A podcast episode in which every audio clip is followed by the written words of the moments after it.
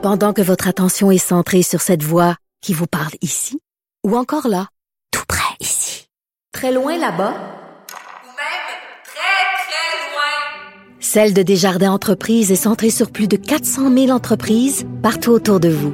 Depuis plus de 120 ans, nos équipes dédiées accompagnent les entrepreneurs d'ici à chaque étape pour qu'ils puissent rester centrés sur ce qui compte, la croissance de leur entreprise.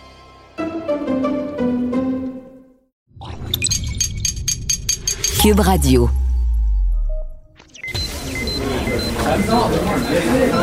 Silence Veuillez vous lever. La Cour, présidée par l'honorable François-David Bernier, est déclarée ouverte. Entrez dans les coulisses de la justice. Écoutez, vous serez pas jugé. Ils appellent à la barre les acteurs de l'actualité. Oui, votre honneur. Avec François-David Bernier. Avec François-David Bernier. Avocat à la barre. Cube Radio. Bonjour, bon dimanche, bon café. Bienvenue à Avocat à la barre. Euh, Aujourd'hui, on parle de. euh, on commence avec les écrans et les jeunes. Difficile de faire l'école avec tous ces écrans-là. On en parle avec Cathy Tétrault parce qu'il y a beaucoup d'indiscipline. Même, on va se poser la. Il question pour moi en lien. On peut dû forcer un, étudiant à ouvrir sa caméra? J'ai tenté d'y répondre. Euh, ensuite, euh, on parle de, de- de- de la nuit d'horreur, encore une fois. Euh, il y a Gilles Vachon, qui est psychologue, conférencier, qui vient nous expliquer le comment, bon, comment on vit ça à Québec euh, et comment un peu euh, dans la tête de ces gens-là. Même, euh, je vais lui poser la question, est-ce que les jeux vidéo peuvent avoir une influence sur la maladie mentale? Euh, ensuite, euh, euh, Maître Sharon Otis vient nous parler des relations entre avocats. Il y a un article dans Droit Inc. on disait que certains avocats étaient devenus des vrais trous du C. On ne le dira pas en ondes. Et euh, je lui en parle, je lui demande est-ce que c'est vrai? Et pour finir, bien évidemment, vos questions du public que vous nous avez posées sur notre boîte.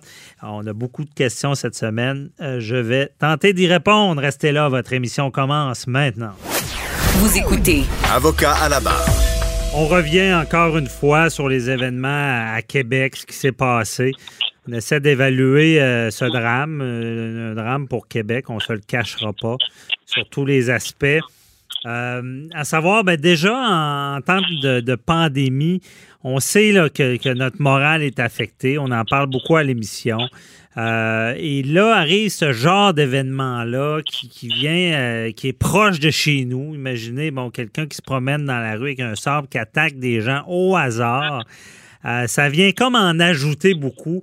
Et euh, j'ai remarqué autour de moi des gens qui, ont vécu de l'anxiété en lien avec ça. On se dit, coudon, je sors à faire mon jogging, peux-tu m'arriver de quoi? Toutes sortes de choses, des fois qui, euh, quand ça arrive proche de chez nous, des fois qui est accentué.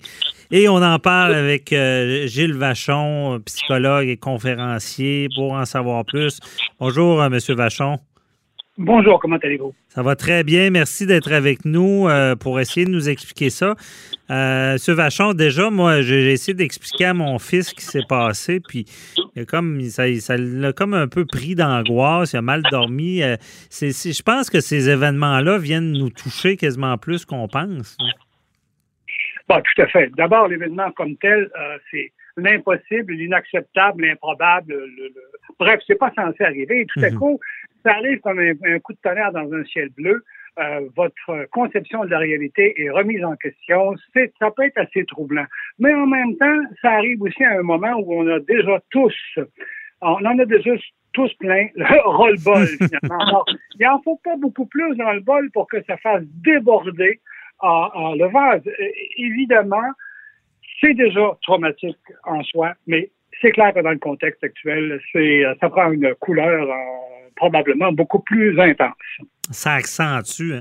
Parce que, je sais pas, je me trompe, M. Vachon, mais notre sécurité, là, tu sais, je veux dire, ha- habituellement, je pense, tu sais, dans des villes comme Québec, euh, on on n'a pas cette crainte-là d'être attaqué comme ça par hasard. Je veux dire, c'est pas quelque chose à, à quoi on pense en, en général. là. Écoutez, encore une fois, votre conception de la réalité, elle est basée sur votre expérience et sur l'expérience euh, générale autour de vous. Alors non, personne ne peut s'imaginer une telle chose. Mhm. Ah, c'est pour ça que c'est un changement euh, de deuxième niveau au sens où l'impensable, l'i- l'inimaginable s'est produit. Maintenant, on soulève plein de questions à travers euh, cet événement-là. Euh, le problème de la santé mentale, le problème de la pandémie, euh, le problème euh, du, euh, du support aux personnes qui sont en sérieux troubles mentaux. Mhm. On pourrait parler à la limite de l'article 16 qui va certainement être invoqué pour savoir si cette personne-là est criminellement responsable ou pas. On pourrait parler de P38. Est-ce qu'on en fait assez pour interner les gens et pour les garder lorsqu'ils sont en situation de danger pour elles-mêmes ou pour les autres? On sait que euh, à Montréal, vous disiez que Québec, c'est une ville relativement. Écoutez, effectivement, c'est choquant. Québec, dans la tête de tout le monde, c'est une ville de, de, de paix, de joie, de, de- Écoutez, tout le monde a envie d'être à Montréal. On a envie d'être à Québec, là. Euh, et là que ça arrive, là, ben, j'ai plus envie de vous dire que autour de Montréal, là, il y a plein de tentes euh, dans le sud de Montréal où il y a une bonne partie des gens qui semblent être des itinérants, mais chez qui les problèmes de santé mentale sont extrêmement importants. Qu'est-ce qu'on fait avec ça? En anglais, on dit adresser le problème. Je ne sais pas s'il y a une expression plus formidable en français, mais on s'en occupe très bien de ce problème de santé mentale publique. Oui. C'est certain, surtout dans le domaine judiciaire, on en parle souvent. euh, euh, Est-ce qu'on a les moyens, vous parliez de P38, c'est ça. Ça prend des, des, événements graves, un danger imminent. C'est pas fait pour prévenir.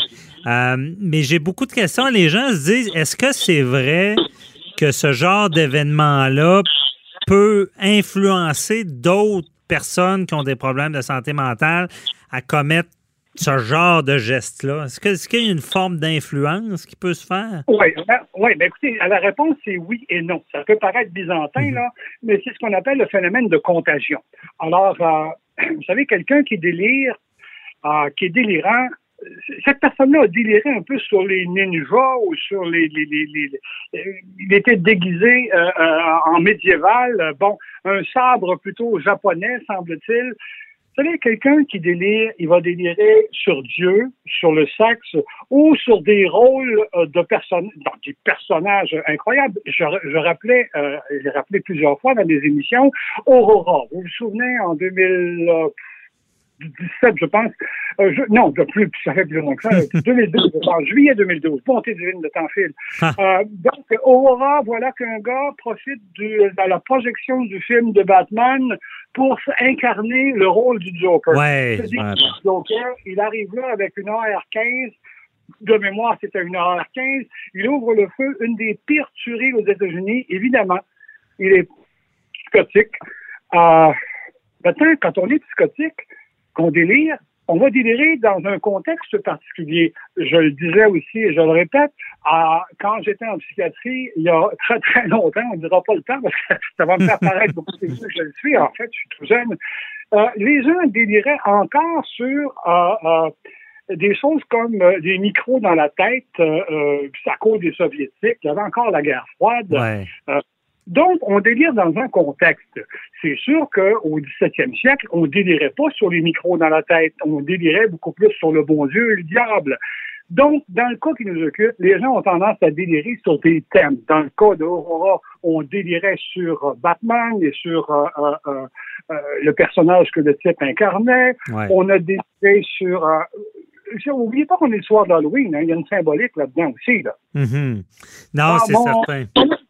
Voilà, mon bonhomme, il, il se déguise, lui. Quelle est la part de l'Halloween dans tout ça? Il y en a deux, en fait. Euh, Est-ce que c'est pas un bon soir pour délirer, s'investir d'un rôle quand on est euh, un peu psychotique? Peut-être, mais aussi, il faut pas oublier que l'Halloween, euh, c'est ce qui lui a peut-être permis de délirer, mais c'est ce qui lui a permis de délirer longtemps parce qu'il était tout à coup euh, caché dans son rôle un soir où tout le monde joue un rôle. OK, je comprends.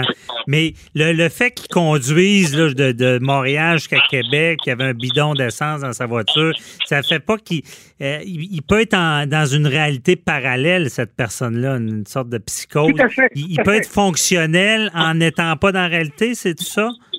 Absolument, absolument. OK. Tout à fait. OK, je comprends. Et euh, parce que, ce que ce que les gens veulent comprendre aussi, c'est euh, euh, la non-responsabilité criminelle, c'est pas automatique. Je veux dire, c'est pas parce que quelqu'un est fou euh, qui, commet des. On peut, penser à Rocco Magnotta, à Luca Rocco Magnotta, qui, a fait des folies, à démembrer quelqu'un, il a été reconnu coupable quand même. Pour qu'il y ait la- l'article 16 là, de, la, de la maladie mentale, il faut quand même qu'il soit déconnecté de la réalité. Absolument, absolument. D'ailleurs, l'article est assez clair là-dessus. Hein, euh, pour que quelqu'un ne soit pas reconnu criminellement responsable, euh, que sa responsabilité donc euh, ne soit pas engagée, euh, il faut qu'il ait des troubles mentaux, qu'il ait rendu incapable de juger de la nature ou de la qualité d'un acte. Mhm. Alors là, c'est c'est là qu'on a tout un débat à savoir est-ce que cette personne était ou non euh, sous l'emprise euh, d'un délire psychotique au moment où. Parfois, c'est partiel, c'est pas à trancher au couteau. OK. Vous parlez de. Vous parlez de Magnotta. Ben, Magnotta, même non psychotique, on s'entend qu'il n'était pas tout à fait euh, gentil, là. Non, non, non, c'est ça. Il, a été prouvé qu'il comprenait ce qu'il faisait, puis que c'était pour un- une autre motivation. Mais, euh, Monsieur Vachon, je vais vous poser la question. Une autre question qui revient toujours. Les gens se demandent. euh, euh, parce que, bon, on sait que des films d'horreur, bon, ça, ça peut peut-être influencer, mais les gens reviennent toujours à dire c'est le danger, c'est les jeux vidéo. Parce que dans un jeu vidéo, quelqu'un un jeune va jouer, il va prendre une épée, il va, il va frapper sur quelqu'un, il va tuer du monde, puis que euh, il peut prendre, euh, dé- délirer puis faire ça dans la réalité. Est-ce que ça a ce genre d'impact-là, les jeux vidéo? Écoutez, il y a eu beaucoup d'études qui, ont, qui tendaient à démontrer. Écoutez, il y a eu des études qui ont démontré le, le, oui et le non de la question. Euh, par contre, il faut se méfier. Là. Il y a des effets à court terme, des effets à long terme, puis il y a aussi des effets à très long terme. Euh, je vous dirais qu'une des pires choses dans les jeux vidéo, c'est l'addiction. Le fait que les gens soient en train, passez-moi l'anglicisme, de scraper complètement leur vie parce qu'ils sont trop addictés Mhm. addicts aux jeux vidéo. Euh, je pense à des enfants qui, euh, finalement, vont échouer à l'école parce qu'ils sont jusqu'à 4 heures du matin pas capables de décrocher de ces jeux vidéo. Il y a des jeux d'ailleurs très célèbres qui étaient euh, hautement addictifs là, euh, et qui sont conçus pour ça. Alors ça, ça fait partie des conséquences. On est peut-être en santé mentale aussi quand on est rendu à dire qu'on est trop addictif à des jeux vidéo. Ouais. Je pense, par exemple, que quelqu'un qui est très euh, qui est très dépendant des jeux vidéo va peut-être aussi se déresponsabiliser par rapport à autre chose. On est peut-être dans un autre type de problème. Mais est-ce que ça peut amener quelqu'un en psychose à, à dire ben, je le fais dans le jeu, je vais aller euh, le faire dans la réalité ou? Il y a des gens qui ont émis l'hypothèse qu'à force d'être exposés à des à des assassinats, de jouer le rôle du, euh, du sniper, là, bon, il y a des gens qui ont qui ont élaboré là-dessus et euh, sans trop d'évidence euh, expérimentale. Mhm. On peut quand même se poser la question, vous et moi, si c'est posé la question autrement. On l'a on l'a fait dans un débat télévisé déjà. Si on dit qu'être exposé à la violence euh, par des images, par des jeux vidéo ou à la télé, ça n'amène pas à être violent. On a entendu plein de gens nous dire que ça déresponsabilise, euh, ça désincarne la violence, ça la banalise. Il faudrait se poser une autre question. Pourquoi tant de violence? Pourquoi on est aussi amateur de violence dans les Mhm. films? Pourquoi ça marche autant? Ouais. C'est toute qu'une question. On se le demande euh, souvent. Pourquoi même euh, on, peut aimer les films d'horreur? Pourquoi euh, c'est ça? Mais, je comprends que c'est pas un lien direct, jeu vidéo, quelqu'un qui commet des crimes. Je comprends que c'est beaucoup plus complexe et plus détourné. C'était tout le temps qu'on avait, euh, Vachon, mais c'était très intéressant. Merci beaucoup de nous avoir expliqué un peu ce monde-là, de nous avoir fait comprendre. Bonne fin de journée. Au plaisir. Bye bye.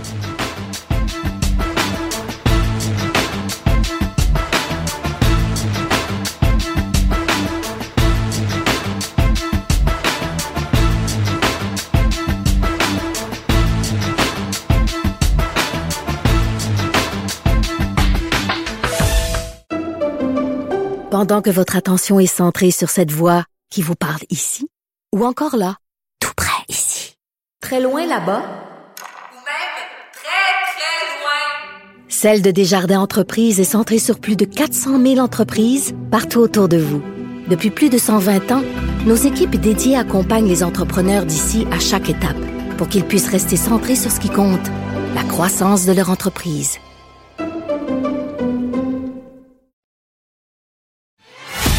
Avocat à la barre. Avec François-David Bernier.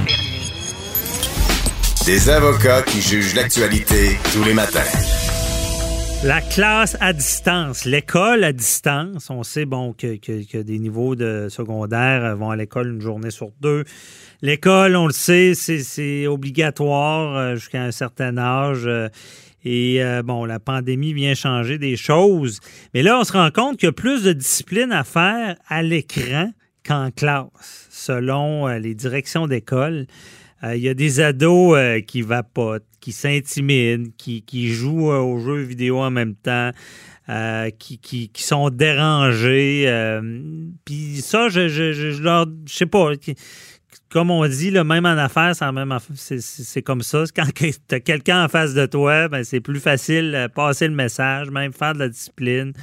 Donc, je peux comprendre l'enjeu que, que c'est de- d'enseigner sur des écrans et euh, l'indiscipline qu'il peut y avoir. Et on en parle avec Cathy Tétrault du Centre Cyber- CyberAide. Bonjour, qui est avec nous.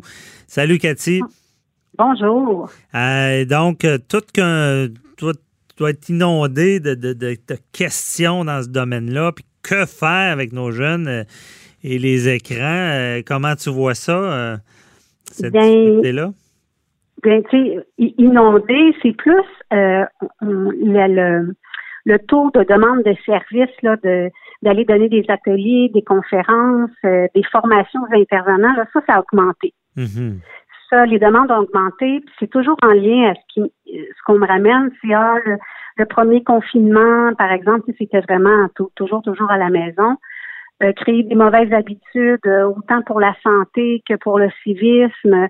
Et là, ben, c'est sûr qu'on me raconte des choses qui sont arrivées, puis ça tourne toujours autour du manque de civisme ou de conscience sociale, de respect en, en lien avec l'enseignant, l'enseignante. C'est donc, euh, il y a un laisser-aller, puis pas, pas chez tous les élèves, là. Mhm. mais même s'il y en a un dans une classe qui fait ça en ligne, ben, ça perturbe l'enseignement. À l'école, on, on peut dire, euh, OK, va te reposer l'autre bord, ça reviendra quand ça ira mieux. Mais à, à l'écran, là, euh, c'est plus difficile. Si on lui dit de fermer, on n'est pas sûr qu'il va revenir. C'est donc, euh, Mhm. et moi-même, j'enseigne en ce moment aussi en ligne, mais moi, j'enseigne avec des, Des- des, euh, Des plus vieux. des plus vieux, là, c'est ça. Mais au secondaire, là, chapeau. chapeau, l'enseignant, là. euh, mais, mais encore une fois, ce sont pas tous les élèves, là, ce sont pas tous les enseignants qui ont de la difficulté non plus. Ouais. Mais euh, j'admire le monsieur, euh, le directeur, monsieur Drouin, là, qui, qui a dit haut et fort ce que plusieurs personnes disent euh, tout bas, là. Non, je, je comprends que on, on doit dénon le dire, en parler, mais euh, je, je veux dire, comment ça se passe? Les, les élèves, c'est- c'est-tu qu'il n'y a pas assez de discipline ou sont, sont comme à la maison, euh, sont dans leur logis, donc ils ne se sentent pas euh, en public, peut-être? Bien, oui, tu sais, on en parlait déjà là dans des cas de, par exemple, on va nommer, je sais pas, mon la cyber-intimidation. Puis on, on disait souvent un des critères, c'est que la personne se sent vraiment plus forte derrière un écran. Hein? Mhm. Donc, tu sais, ça peut être une façon, l'écran peut apporter ça, mais je pense qu'il y a plein d'autres critères qu'il faut observer. Là. Justement, quand ils sont à la maison, il n'y a pas de défoulement comme quand ils sont à l'école. Euh, pour ceux qui ont besoin de, de tu sais, à l'école, on pratique des sports. À l'école, il y a un encadrement constant de discipline entre les cours même. À l'école, ils ont, ils ont des cours d'éducation physique. Euh, on est tous ensemble dans un même local, une discipline, là, tu sais, il y a un encadrement, même juste avec le local. OK. Euh, et là, bien, il y a un code de vie pareil. Hein. Les écoles tout de suite se sont adaptées puis ont fait un code de vie en ligne. Euh, tu dois, par exemple, euh, pas m'écouter coucher. euh, tu dois t'habiller comme si tu allais à l'école. euh, ne dois pas manger. Mais mais il y en a qui vont aller au-delà de ça. Pareil, il y en a qui écouteront pas les règles. Dans le fond, leur écoute, est- leur non-écoute est plus facile en ligne qu'à l'école. Ben oui, parce qu'on voit des cas comme le jeune qui est dans son bain, il est à l'école, il prend son Ben oui, bain. mais moi aussi, je ça, c'est baveux. drôle, mais Ouais. oui, c'est ça. À quelque part, je me dis, comment, que- qu'est-ce qu'on veut passer comme message? Parce qu'on veut, encore une fois, il y, a, il y a des jeunes qui font ça pour attirer l'attention, mais c'est toute la classe qui le sait. C'est toute la classe qui entend l'eau du bain, même si sa, sa caméra est fermée. Mhm. Puis ce que ça ce que ça donne aussi euh, quand la caméra est fermée, est-ce que euh, l'étudiant, l'élève est là, d'enseigner à des caméras fermées. Ben, ils peuvent fermer leur, leur- leur caméra, mais ça, je Ben, je- c'est je- je sais pas demande. trop le, le- le- Ben- le processus, euh, comment ça fonctionne à, à l'école à distance, là, mais euh, Bien, c'est dans mon cas là, parce que je sais pas, euh, tu sais, dans toutes les écoles, mais dans mon cas, moi, je demande à ce que la caméra soit ouverte, parce que sinon, je vais mettre une absence, une absence. Et donc, moi, j'ai besoin de voir que l'élève est assis, suit mon cours, qui prend des notes. On, on prend le temps de s'asseoir, on prend le temps d'enseigner, et de l'autre côté aussi, c'est la même chose. mhm. Euh, mais je sais pas, puis je me demandais, là, j'ai une question à vous poser. Ouais. là, je parle à, à À la- Maître Bernier, à l'avocat. Euh, est-ce qu'on est en droit? Est-ce qu'on peut obliger les, euh, les élèves ou les étudiants, est-ce qu'on peut les obliger à ouvrir leur caméra? Hey, c'est une bonne question, ça. C'est une bonne question. Puis en réfléchissant à voix haute, j'ai- j'aime l'approche de dire euh, je ne t'oblige pas, mais si tu ne l'ouvres pas, je, je vais te noter une absence. Je pense que ça, c'est légal. De dire tu es obligé de l'ouvrir, euh, ben, ça revient quasiment au même ce que je dis, parce qu'une absence veut dire des conséquences par la suite. Mais euh, c'est quand même nouveau, hein. c'est du droit nouveau, parce que est-ce que de forcer un élève à, à ouvrir une caméra, c'est une atteinte à la vie privée? Moi, je, je ne crois pas, parce qu'il est dans le cadre de l'enseignement.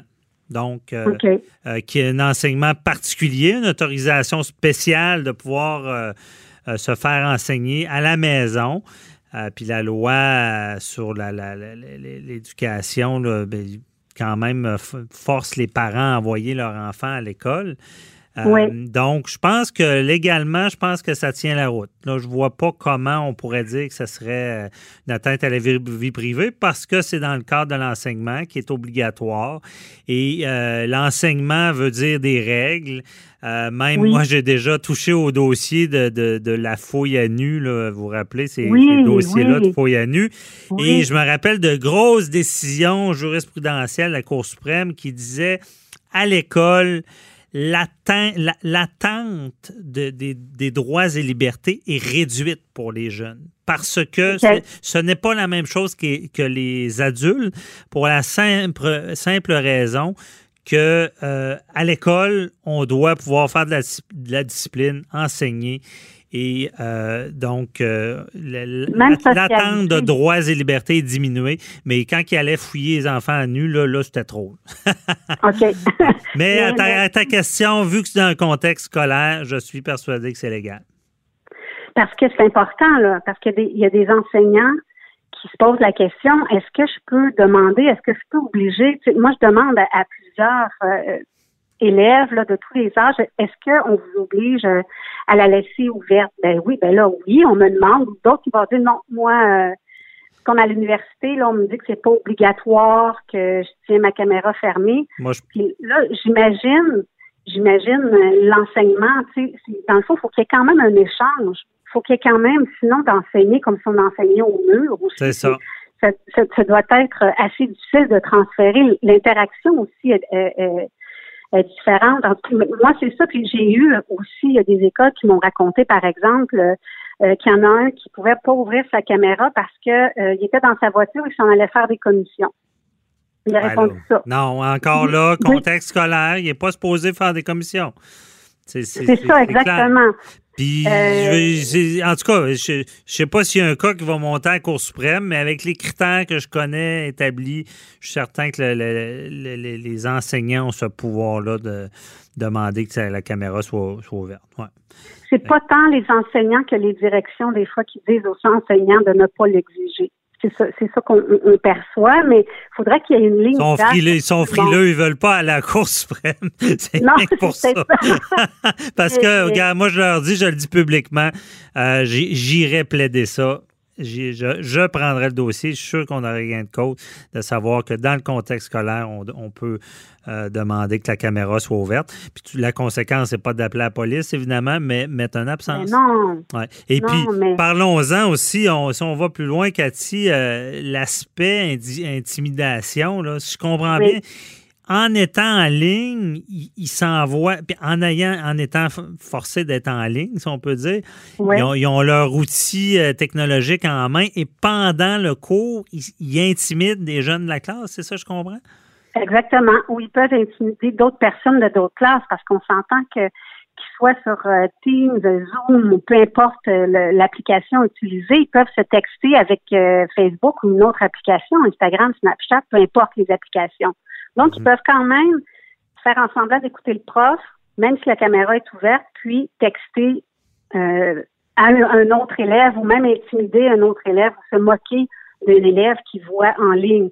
Donc, ça, les, les, les enseignants, malgré le cadre, malgré tout ça, n'ont pas le pouvoir d'être, je veux dire, à quelque part, sont pas dans la classe. Quand ils sont dans la classe, puis s'ils textent en même temps sur leur cellulaire, Ah oui. on leur- ils vont leur retirer, ils vont leur donner une, un, un retrait jusqu'à la fin du cours. Mais là, comment on fait là pour aller gérer jusque-là? Puis on n'a pas parlé des parents encore, hein? Ben, c'est ça. Ils ont, ils ont un rôle. Il nous reste une minute, mais les parents Oui, ben- ont un rôle. Là. ont un rôle vraiment de ramener tu sais, dans la- l'agenda, que ce soit à l'école primaire, secondaire, il y a un code de vie à l'école, de le ramener puis de dire ce même code de vie-là doit être respecté à la maison aussi. C'est vrai. Faire en sorte que quand on peut superviser, on supervise. Euh, Là, ben, regarde, tu textes pas là, en suivant ton cours. Tu suis ton cours, tu es à l'école. Mais, Mais c'est vrai que c'est une pratique. piste de solution parce que déjà, un parent qui n'envoie pas son enfant à l'école peut, euh, peut avoir l'intervention de la DPJ. Là. Euh, donc, un parent qui ne favoriserait pas ben, l'enseignement à distance qui, qui est nécessaire vu la, la pandémie, ben, peut-être Ouais. qu'il pourrait avoir des conséquences. C'est, vrai. Mais, euh, désolé, Cathy, on s'en reparlera. C'est, le, le- tout le temps qu'on avait, mais c'est certain que euh, tu sais, on dit qu'on est en 2020, c'est la technologie, mais les, les bonnes vieilles choses, l'enseignement en présent, je pense qu'il n'y a pas grand-chose qui va remplacer ça. On s'en rend compte Non. avec les difficultés. Euh, merci beaucoup, euh, Cathy Tétrault, du Centre Merci de nous avoir éclairé là-dedans. Et très bonne question. Je pense qu'on l'a résolu ensemble. on se reparle. Bye-bye. Merci, bye-bye.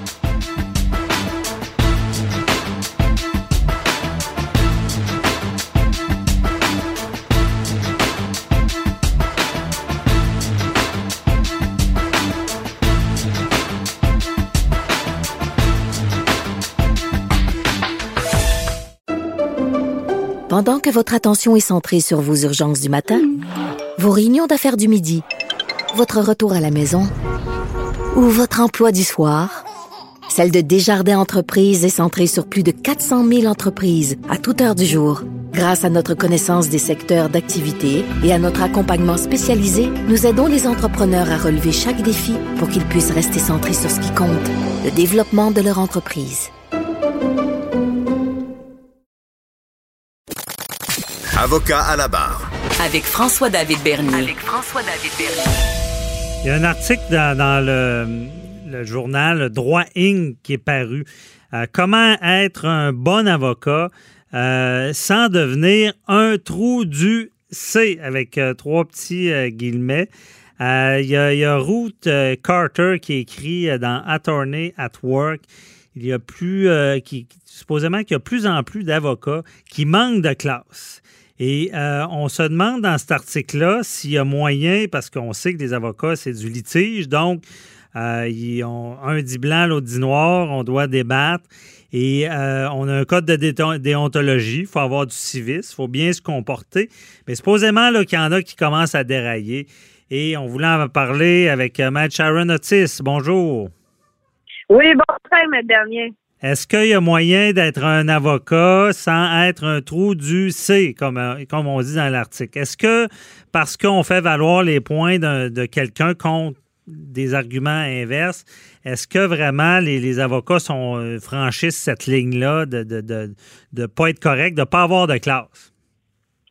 Moi, je vous dirais, et ce que je constate, parce que je suis au palais de justice dans la plupart, euh, au, dans, au Québec, un peu partout, je me promène, ce que je constate, c'est que la plupart des avocats, je dirais 90-95% ça se fait dans les règles de l'art. C'est-à-dire que quand on met la toge, euh, comme vous le dites vous-même, euh, on met comme notre habit de combat, puis on embarque dans le ring, mais après, c'est comme les arts martiaux, vous comprenez, on se sent la main, puis c'est une bonne guerre. C'est-à-dire qu'on a un travail à faire, on a des, des droits et des euh, à faire valoir, les droits de notre client à faire valoir. On doit être aussi au niveau de la cour, faut convaincre la cour, mais sauf qu'il ne faut pas rentrer dans les attaques personnelles, dans euh, vous comprenez, c'est là où est-ce que euh, je vois de plus en plus de cas euh, où est-ce que euh, oui, c'est vrai qu'il y a peut-être un petit dérapage là au niveau euh, de certains certains avocats, mais je voudrais que c'est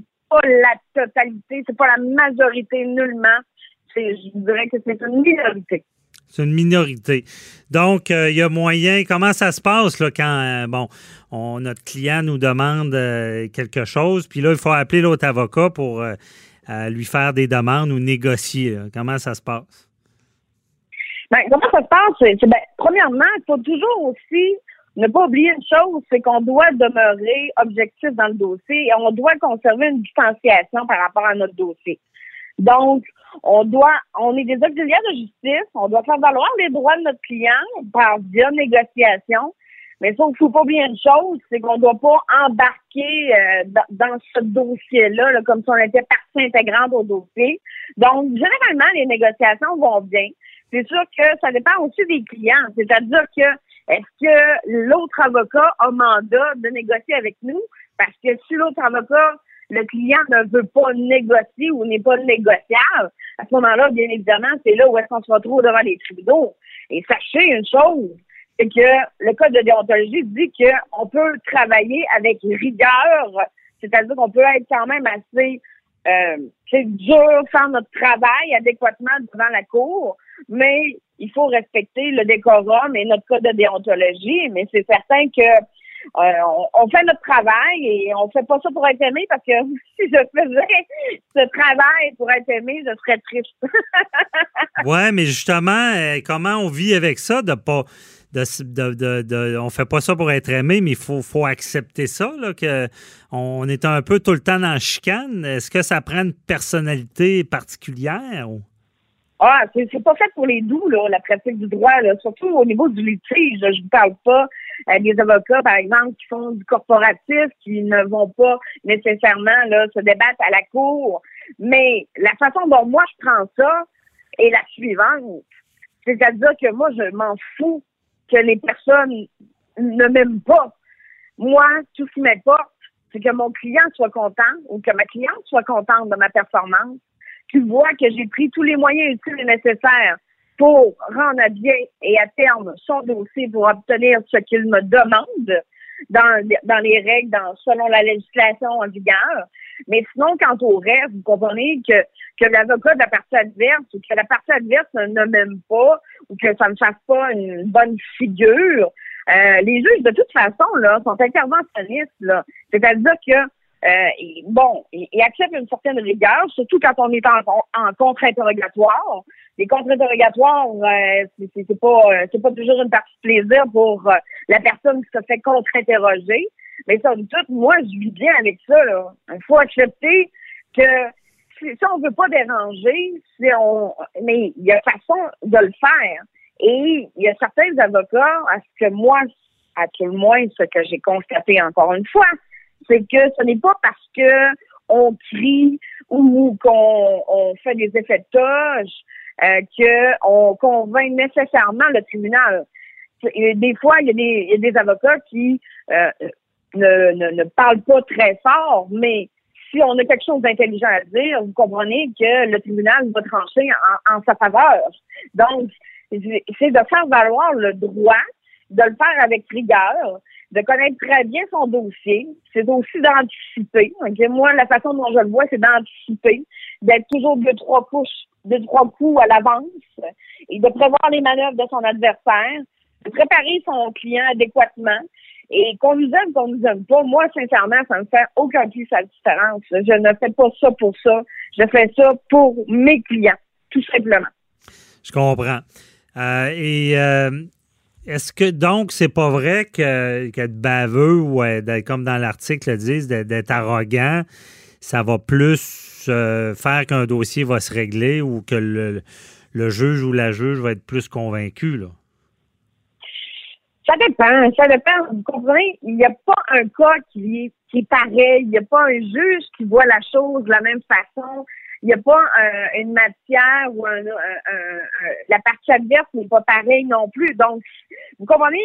Si je suis en matière familiale, par exemple, et que je vois que la partie adverse est déjà euh, soit euh, très stressée, très nerveuse, que je vois que je, vois des signes là que elle tranche, elle shake, euh, etc. Donc, c'est sûr que moi, ça m'ouvre la porte, vous comprenez, à un, un contre-interrogatoire qui, somme toute, va être peut-être un peu plus serré que si je prends, je contre-interroge, par exemple, un, chef d'entreprise euh, qui en a vu d'autres et pour lequel il est difficilement impressionnable et pour lequel je vais essayer on appelle ça, bien évidemment, je ne veux pas être, mes propos ne soient pas bien rapportés, pardon, mais tués par la gentillesse. C'est-à-dire que je vais essayer d'obtenir des informations tout en étant très clément, tout en étant, c'est une question de tactique, donc d'obtenir mes informations et d'aller chercher mes éléments de preuve que je dois apporter au tribunal pour lui convaincre que je remplis mon fardeau de preuve.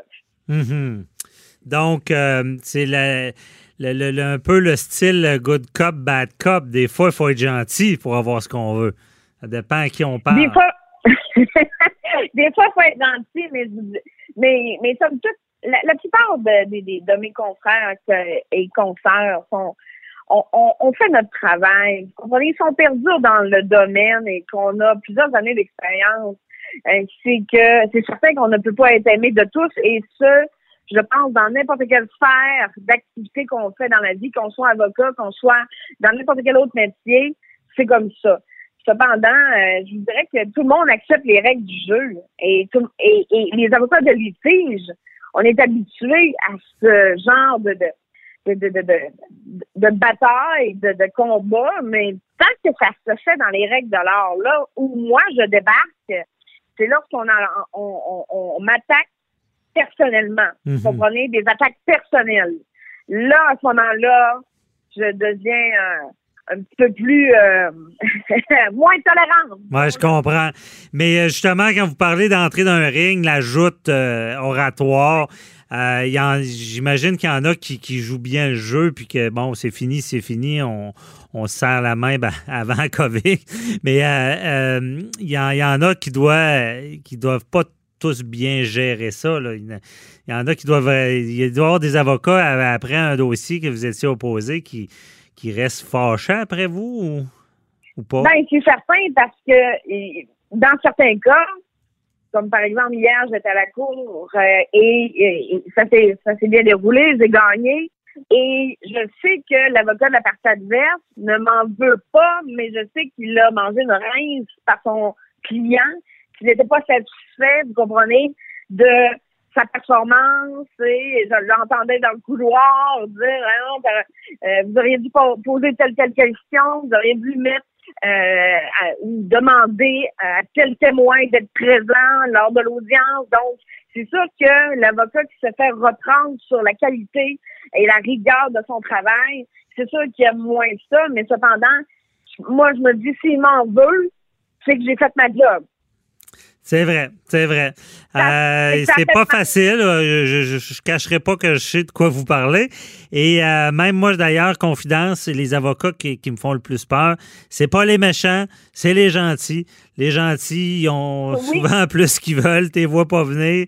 Euh, donc, les, méchants, on regarde des prendre d'assaut, d'affront. de toute façon, je voudrais mettre dernier là, que les juges là, sont interviennent. Euh, Ben ouais. on- on- vous comprenez? Il y a un décorum. euh, on doit jouer dans les règles de l'art. Le respect est de mise. Non, non, c'est ça. On est là pour on est là pour faire notre travail, mais cependant, je vous cacherai pas que des fois ça brasse. Euh, Évidemment. Euh, respect. Puis euh, il nous reste euh, une minute. là. Est-ce que on sent augmentation des tensions, la COVID, les plaidoiries? Est-ce qu'on sent les avocats impactés aussi par la- la le, le confinement? Moi, je n'ai pas vu de distinction au niveau des avocats. Euh, où, où, où je vois la distinction, c'est par rapport euh, au fait qu'on doit reprendre tout ce délai-là à partir du 15 mars à aller jusqu'au 1er septembre. Mhm. Euh, la- le- dans le fond, le- la suspension des délais nous rattrape et bien évidemment, on doit mettre les bouchées doubles, les bouchées triples et surtout en matière familiale, euh, ça fait en sorte qu'il y a eu beaucoup plus de séparations, beaucoup plus de divorces, il y a beaucoup plus de... Donc, les clients nous font beaucoup plus de pression. Mais quant aux avocats, je pense que on, la plupart ont la couenne solide. Ben oui. Merci beaucoup, Maître Otis.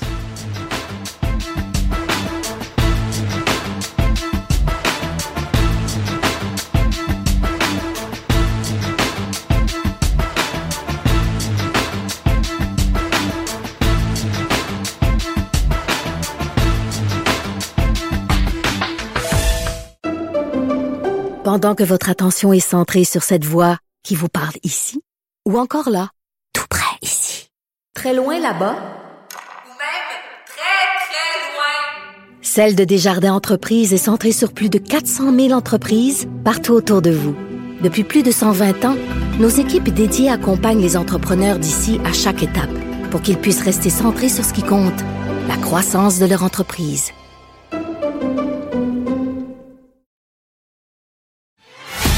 Avocat à la barre. Avec François-David Bernier. Des avocats qui jugent l'actualité tous les matins. On passe maintenant aux questions du public. Euh, plusieurs questions cette semaine sur plusieurs dossiers très intéressants sur notre euh, boîte vocale euh, avocat à la barre. Donc, euh, je, vais, je vais vous rappeler le numéro pour ça. Euh, donc, euh, le numéro de notre boîte vocale pour pouvoir laisser un message en ondes, c'est le 1844 425 0417 ou sur notre Facebook. Euh, sinon, euh, bon, on va commencer avec la première question. Et voici. Oui, bonjour, ici Rachel de Sherbrooke. J'aurais une petite question pour vous. Ce serait à propos, en fait, euh, du procès d'Éric Salvaille. J'aimerais savoir qu'est-ce qui va se passer ce lundi, plus particulièrement au niveau de la contre-preuve et puis des trois témoins qui vont être entendus. J'ai vraiment, je suis vraiment curieuse à cet effet. Merci beaucoup. Au revoir. Oui, Rachel, très bon, très bonne question. Effectivement, ben, lundi, euh, c'est la suite du procès d'Éric Salvaille. On se rappelle des accusations à l'époque, euh, je me rappelle bien, d'attentat à la pudeur et euh, d'agression qui, bon, c'est un procès qui, qui était très, très médiatisé. C'était le viol et un procès que j'ai suivi en personne au palais de justice. Euh, ça allait quand même très bien pour euh, Éric Salvaille. Euh, Il y, y a une version d'un côté de M. Duguay là, qui, qui, a été mis à l'épreuve en contre-interrogatoire, savoir si c'était- vraiment passé. Des fois, on voyait, ça semblait un petit peu des, des- des- des gestes. On essayait des, des- des fois de trouver les contradictions sur ce qui s'était passé. Ensuite, on n'était pas sûr si Éric Salvaille témoignait, donc il a finalement témoigné. Euh, et euh, en témoignant, ben, il a fait, il, a dit, il a dit quelques mots de trop. Euh, c'était, je me rappelle, Éric Salvaire, c'était pas viol, c'est agression sexuelle. Je me mélange avec Gilbert Rozon. Et là, en témoignant, il, dit des mots de trop. Il dit les gens qui me connaissent savent que je ferai pas ça. Il se sert de sa réputation pour, comme en quelque sorte, se disculper. Ce qui fait, vous savez, en droit criminel, on ne peut pas euh, se servir de la réputation de quelqu'un pour l'accuser. On ne peut pas dire, ben, sauf exception, les faits similaires ou euh, de, euh, propension qu'on appelle. Bon, mais ça, c'est une exception. Il faut l'autorisation du tribunal. Sinon, on ne va pas sur la réputation. Mais encore une exception, si quelqu'un fait ce qu'on appelle une défense de bonne réputation, on a vu le danger de témoigner, c'est des mots de trop, ce qui fait que ça ouvre euh, la porte à la couronne de faire une preuve, une contre-preuve de mauvaise réputation. Et c'est ce qu'on va assister lundi parce que cette contre-preuve-là, faut pas, c'est pas de la une partie de pêche, comme on dit. Il faut pas qu'il y ait n'importe où. Il faut que ça soit précis pour venir ajouter euh, au procès, puis venir contrer un peu la preuve qui est faite de bonne réputation. Et là, dans le procès d'Éric Salvaille, euh, le juge a autorisé cette contre-preuve-là, là, ça fait quelques semaines ou mois, et on a autorisé trois témoins. Et c'est le danger d'avoir ces nouveaux témoins-là parce que eux, ce qu'on sait qu'ils vont venir dire, c'est euh, autant qu'Éric Salvaire disait ben moi je ne connais pas Donald Duguay, je ne suis pas le genre à l'agresser, j'avais pas de temps à perdre avec lui. Même il y avait une preuve à l'effet qu'il n'était pas vraiment au travail en même temps que Donald Duguay. Et euh, là, ces témoins-là, ils peuvent venir en ajouter disant ben moi j'ai vécu des choses. J'ai vécu peut-être euh, des formes d'agression, euh, d'attouchement sexuel. Euh, je pense qu'ils se disent avoir subi des attouchements sexuels. Donc c'est pour ça, c'est pas le c'est pas leur procès, c'est pas eux la victime, mais ils viennent essayer d'éclairer euh, le juge à savoir si Eric euh, Salvaire est ce, genre de personne qui peut euh, agresser. Donc, c'est n'est pas automatiquement dans la balance. C'est pas. Il faut, évaluer toute leur crédibilité pour savoir si c'est sérieux. Mais quand même, je vais vous dire, on va assister à ça, avocat à la barre, on fera un résumé. Mais c'est sûr que ça peut, c'est le genre de choses qu'on veut pas trop en défendre. Ça peut faire changer le, vent de bord, mais c'est pas non plus fatal. On suivra ça pour vous. On passe à la prochaine question du public. On y va avec ça. Oui, bonjour. Euh, mon nom est Edith. Euh, j'aimerais savoir euh, pour ce qui va celui qui a fait des, meurtres en fin de semaine à l'Halloween. est-ce qu'il va être quelle accusation qu'il va avoir envers lui?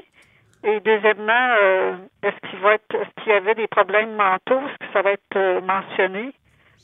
Merci, au revoir. Donc, euh, bon, on revient une fois de plus à, à l'émission cette fin de semaine sur ce dossier-là la nuit d'horreur à Québec euh, qui, nous a tous marqués, euh, qui semble marquer le public évidemment aussi. Euh, cette personne-là, ben, déjà, les accusations sont tombées. c'est des accusations, il y, a, deux meurtres, donc des meurtres premier degré, madame et, Edith, meurtre premier degré, qui est le pire crime du code criminel. Il n'y a pas pire crime. C'est la sentence de ça, c'est la prison à vie. Euh, pas de libération avant de conditionnel, avant, on peut pas la demander avant 25 ans. Et à suivre, parce que vous vous rappelez, on a entendu parler dans le dossier d'Alexandre Bissonnette.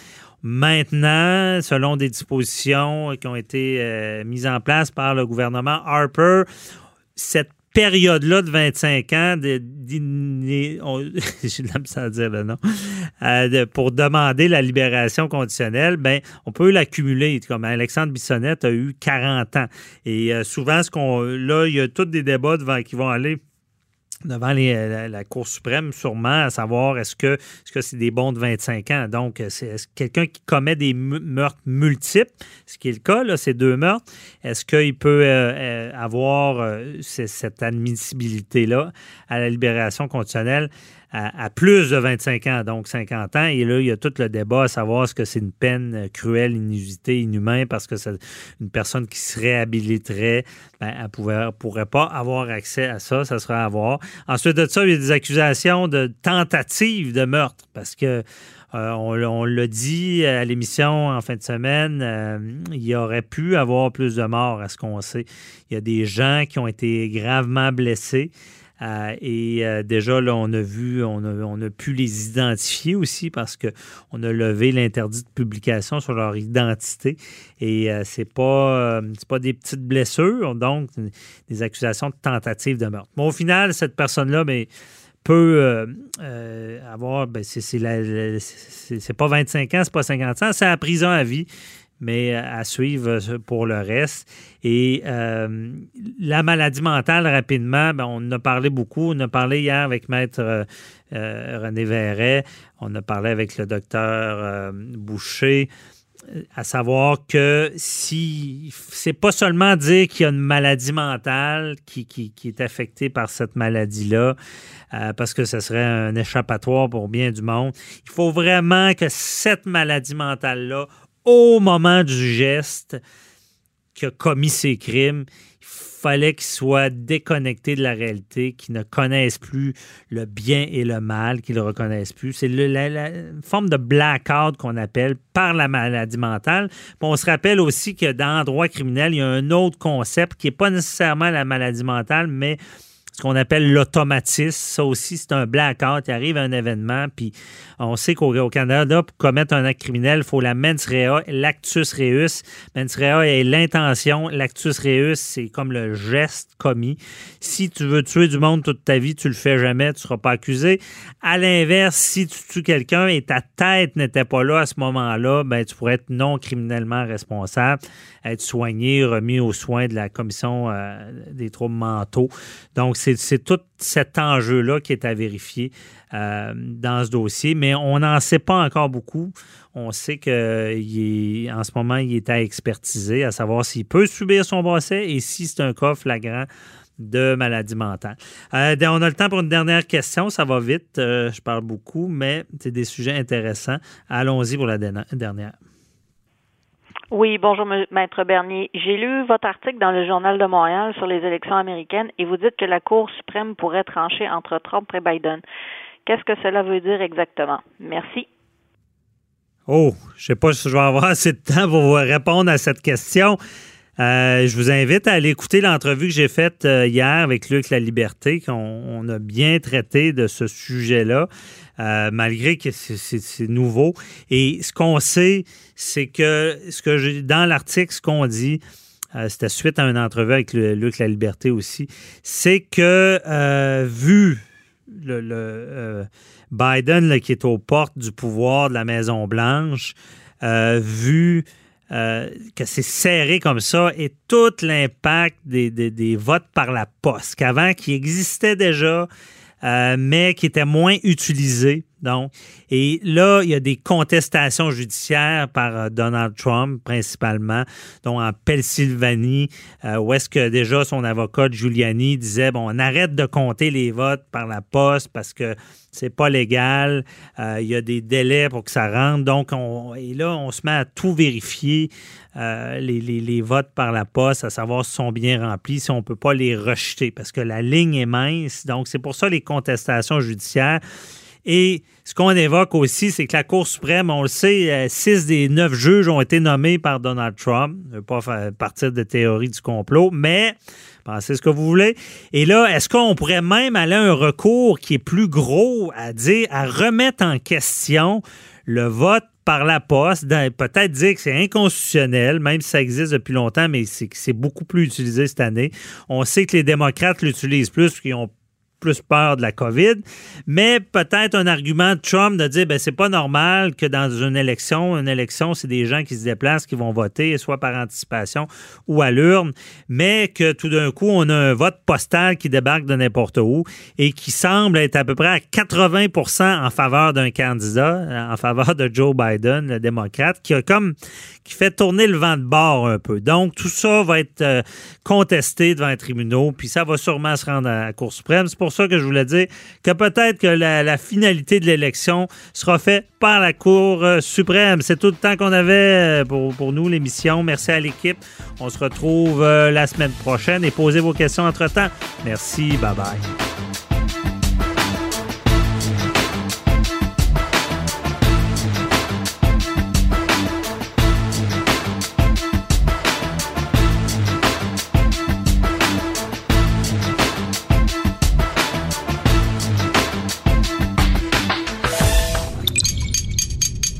Cube Radio.